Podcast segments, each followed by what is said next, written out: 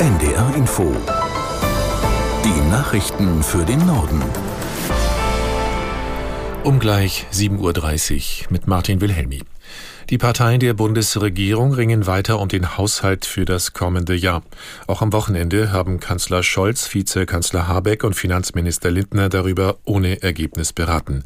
Aus Berlin Nina Amin. Klar ist, das Geld reicht nicht, es muss gespart werden. Nur wo genau? Darüber ist man sich innerhalb der Ampelregierung offenbar noch nicht einig.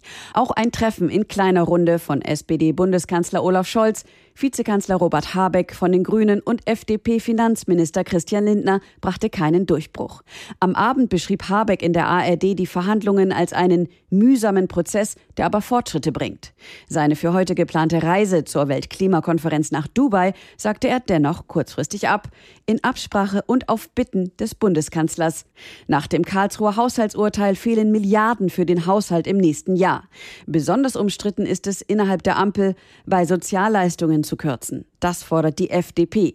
Sozialverbände hingegen warnen davor, da Lebensmittelpreise weiterhin hoch sind. Die israelischen Bodentruppen sind jetzt im gesamten Gazastreifen gegen die radikal-islamische Hamas im Einsatz. Das hat ein Sprecher der Armee bestätigt.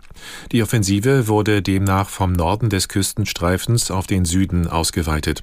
Das Militär hatte zuvor die Menschen dort aufgefordert, bestimmte Regionen wie etwa die Stadt Khan Yunis zu verlassen und sich in Schutzeinrichtungen zu begeben.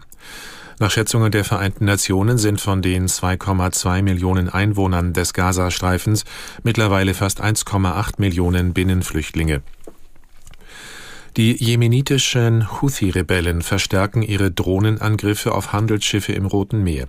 Das US-Verteidigungsministerium hat bestätigt, dass ein Zerstörer der amerikanischen Marine den angegriffenen Schiffen zu Hilfe gekommen ist und mehrere Drohnen abgeschossen hat. Aus Washington Sebastian Hesse. Unklar bleibt, ob das amerikanische Kriegsschiff selber Ziel der Attacken war. Der Zerstörer ist nicht beschädigt worden und es gab keine Verletzten auf amerikanischer Seite. Laut US-Verteidigungsministerium wurden die Angriffe aus mehreren Regionen im Jemen gestartet, die unter Kontrolle der vom Iran unterstützten Houthi-Rebellen sind. Seit den Hamas-Angriffen auf Israel am 7. Oktober hat es wiederholt Houthi-Attacken auf israelische und amerikanische Ziele im Roten Meer gegeben.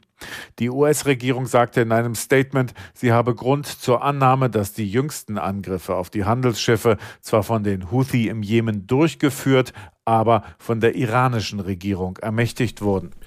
Nach dem tödlichen Angriff auf einen Deutschen in Paris hat die französische Regierung über die Sicherheitslage im Land beraten. Innenminister Darmanin sagte anschließend, Frankreich habe ein Problem, freigelassene Straftäter wie den Angreifer zu kontrollieren. Aus Paris Stephanie Markert. Damanin forderte psychiatrische Zwangsbehandlung. Der mutmaßliche Attentäter hatte nach positiven Gutachten Ende April 2023 seine Medikamente abgesetzt. Antiterrorstaatsanwalt Jean-François Ricard erklärte, der Täter bekenne sich in einem Video zum Islamischen Staat. Er habe es auf seinem erst Anfang Oktober eingerichteten Konto bei X veröffentlicht, zusammen mit viel Material über die Hamas, Gaza und Palästina.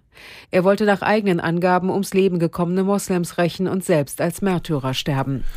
Bundeskanzler Scholz empfängt heute Brasiliens Präsidenten Lula da Silva zu gemeinsamen Regierungskonsultationen in Berlin. Dabei geht es unter anderem um das Freihandelsabkommen der EU mit Brasilien, Argentinien, Paraguay und Uruguay, genannt Mercosur. Aus Berlin Franz Johann. Die Bundesregierung hofft auf einen zügigen Abschluss des Freihandelsabkommens. Sie unterstütze die Verhandlungen, sagte die stellvertretende Regierungssprecherin. Auch Präsident Lula will das Abkommen noch in seiner jetzigen Amtszeit als Mercosur-Vorsitzender bis Ende des Jahres auf den Weg bringen. Mit dem Freihandelsabkommen könnte damit ein neuer Markt mit mehr als 700 Millionen Menschen entstehen. Doch auch erste Verträge zwischen Deutschland und Brasilien könnten heute unterschrieben werden. Dabei geht es vor allem um Umwelt- und Klimaschutzthemen, Brasilien gilt als Hoffnungsträger für grünen Wasserstoff und ist reich an Rohstoffen, die etwa für die E-Auto-Produktion gebraucht werden. Auch der Fachkräftemangel soll mit dieser Partnerschaft bekämpft werden. Im Laufe des Jahres war Deutschland Dauergast in Brasilien. Sechs Bundesminister sowie der Präsident und der Kanzler haben das Land besucht. Der NDR startet heute seine Benefizaktion Hand in Hand für Norddeutschland. In diesem Jahr steht sie unter dem Motto Besser zusammen und stellt Menschen mit Behinderung in den Mittelpunkt. Aus der NDR Nachrichtenredaktion Kersten Mügge. Partner ist erstmals die Lebenshilfe. Sie setzt sich in rund 1000 Projekten in Norddeutschland für eine Gesellschaft ein, in der Menschen mit Behinderung in allen Bereichen willkommen sind. Viele der Projekte hätten konkrete Bedarfe und Wünsche, die sich dank Spenden erfüllen ließen, so die Bundesvorsitzende der Lebenshilfe Ulla Schmidt. NDR-Intendant Joachim Knut geht es bei der Aktion darum, Sichtbarkeit zu schaffen. Der NDR wird in den kommenden zwei Wochen in allen Hörfunkprogrammen im NDR-Fernsehen sowie online über zahlreiche Projekte berichten. Abschluss und Höhepunkt der Aktion ist der große Spendentag nächste Woche Freitag am 15. Dezember. Alle Spenden kommen zu 100 Prozent Projekten der Lebenshilfe zugute. Weitere Informationen gibt es im Internet unter ndr.de-hand in Hand.